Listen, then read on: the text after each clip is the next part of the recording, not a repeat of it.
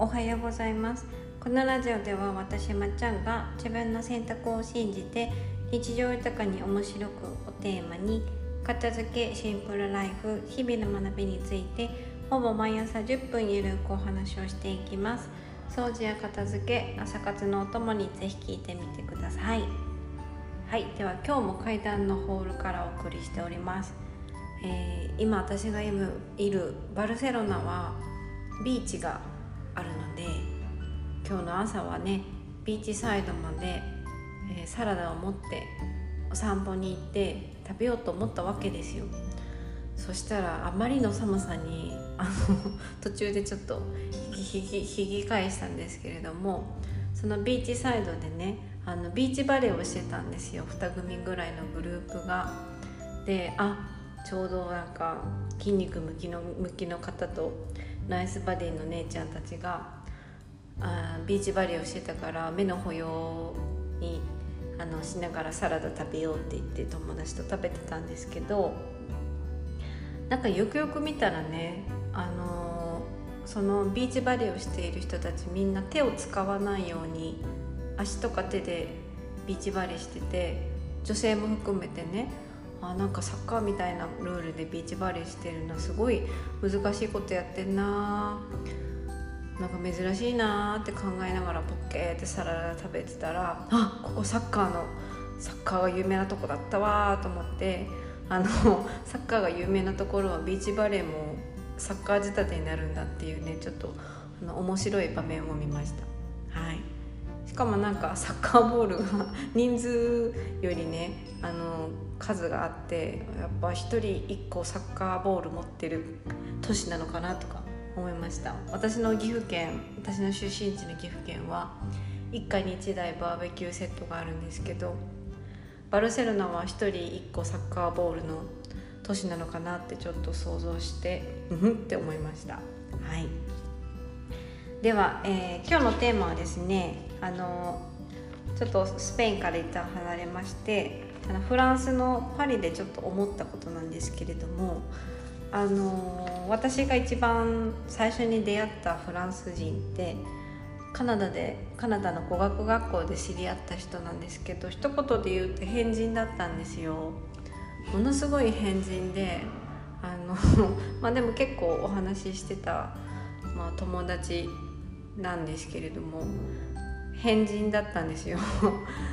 どう変人かって言われて説明ができないぐらい、まあ、変人だったんですけど最終的に分かったのが仕事は小説家なん小説家かなんかで年齢は分からなくてなんか罰が5個ぐらいついてるあの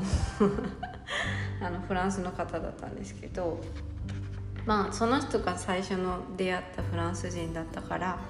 私にとってフランスの方ってちょっと面倒くさいなみたいななんかよくわかんない変人がいるんだろうなみたいなイメージだったんですよね。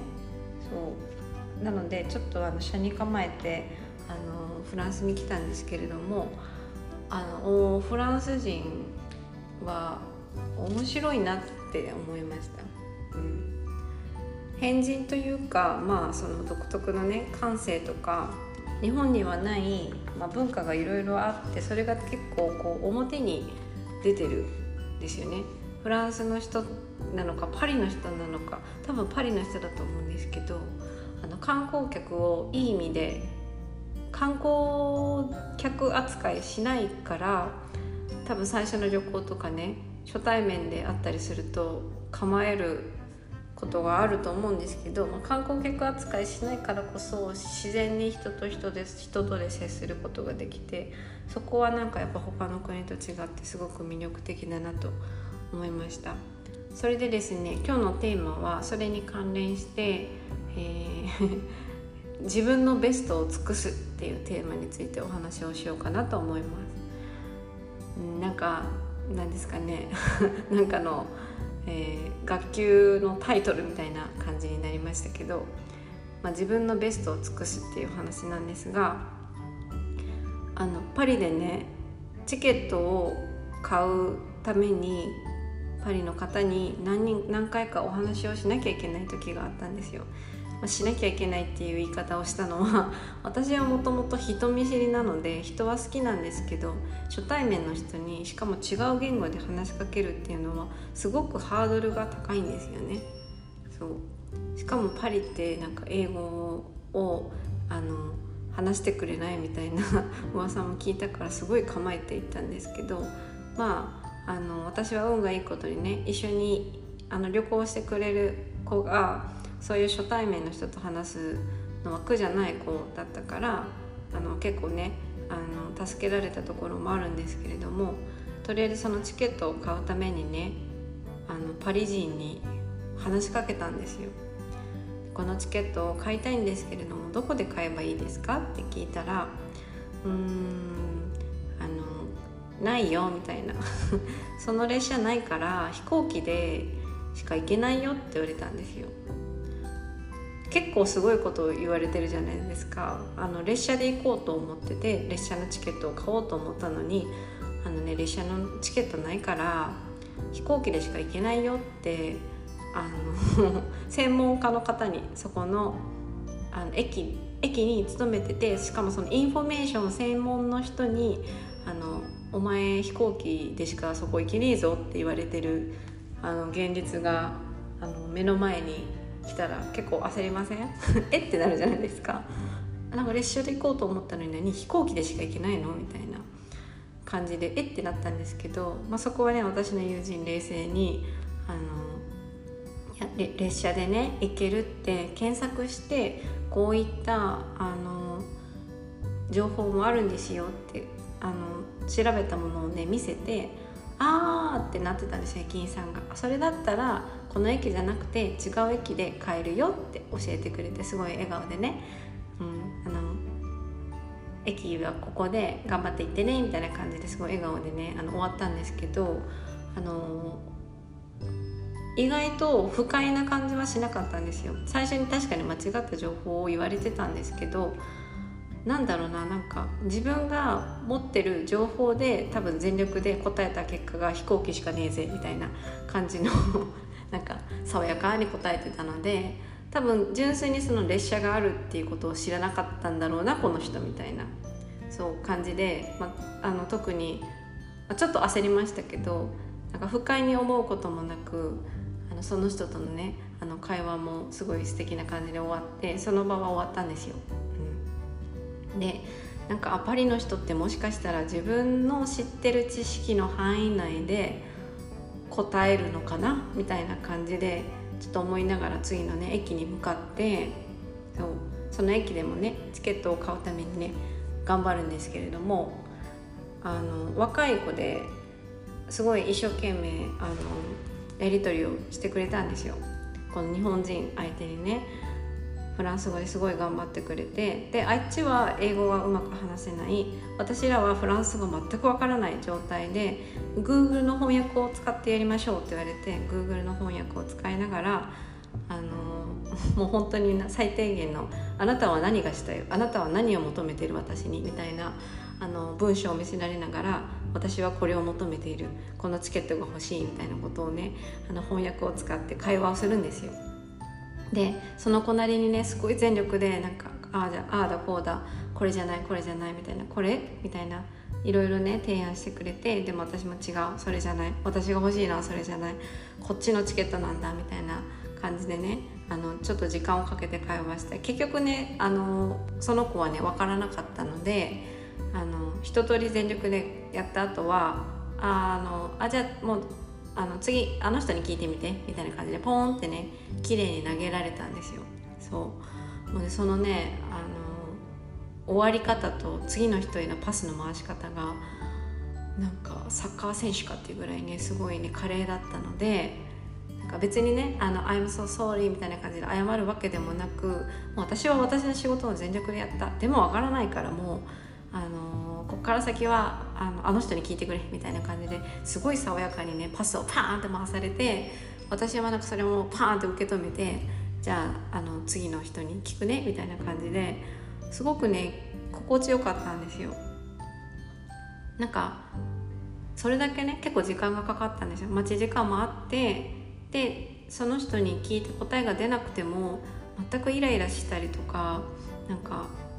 まあ、時間にね余裕があったっていうのもありますけど腹が立ったりしないのはやっぱこの人が自分の知ってる範囲内だけどベストを尽くそうと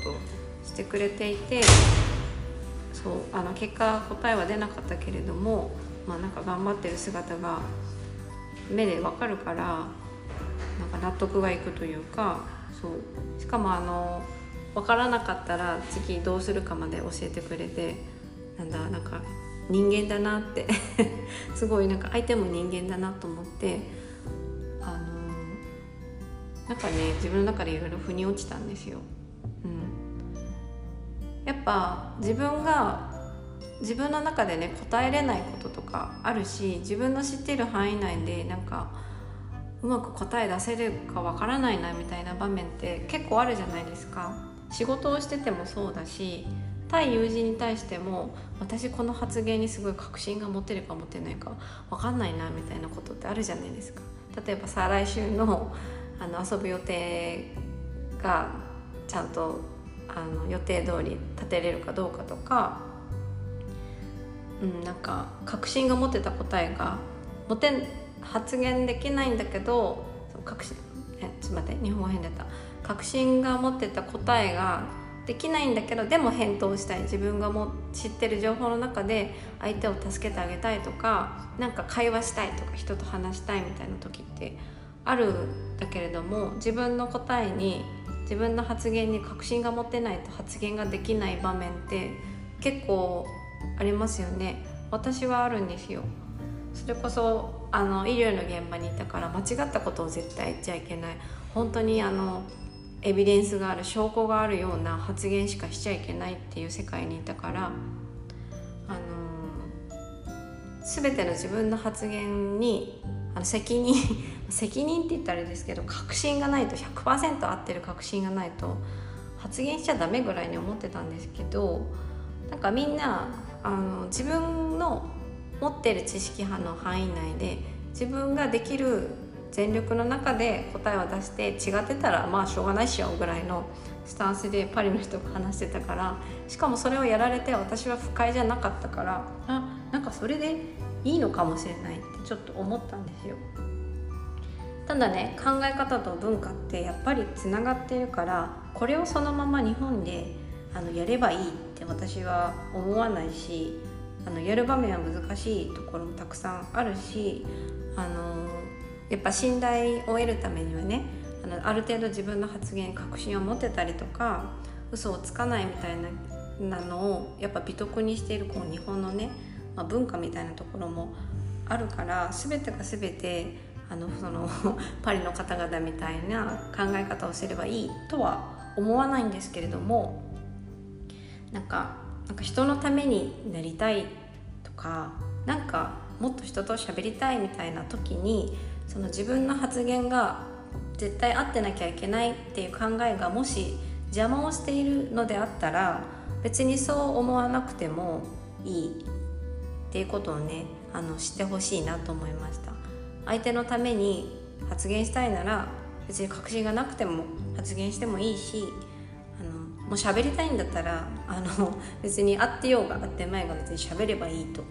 そうでそんな時はあの関西の人が使う「あの知らんけど」を語尾につければあの別に そんなに発言にね責任を持たなくてもいいんじゃないかなって思うんですよ。知らんがなとかなんか知らんがなはちょっと違うか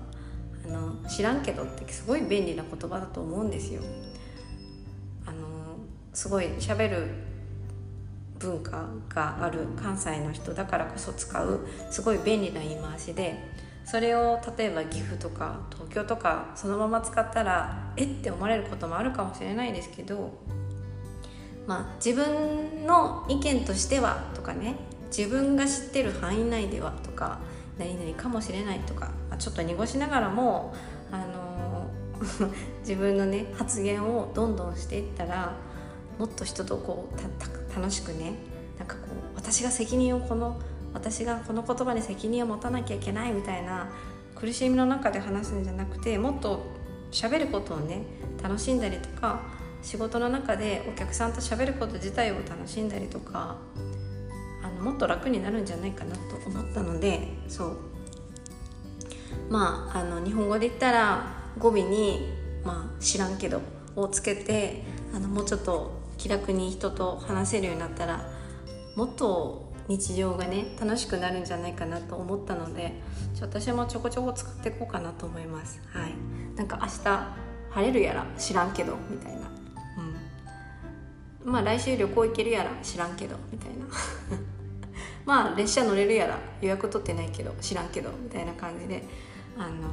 ちょっとガンガン使っていこうかなみたいな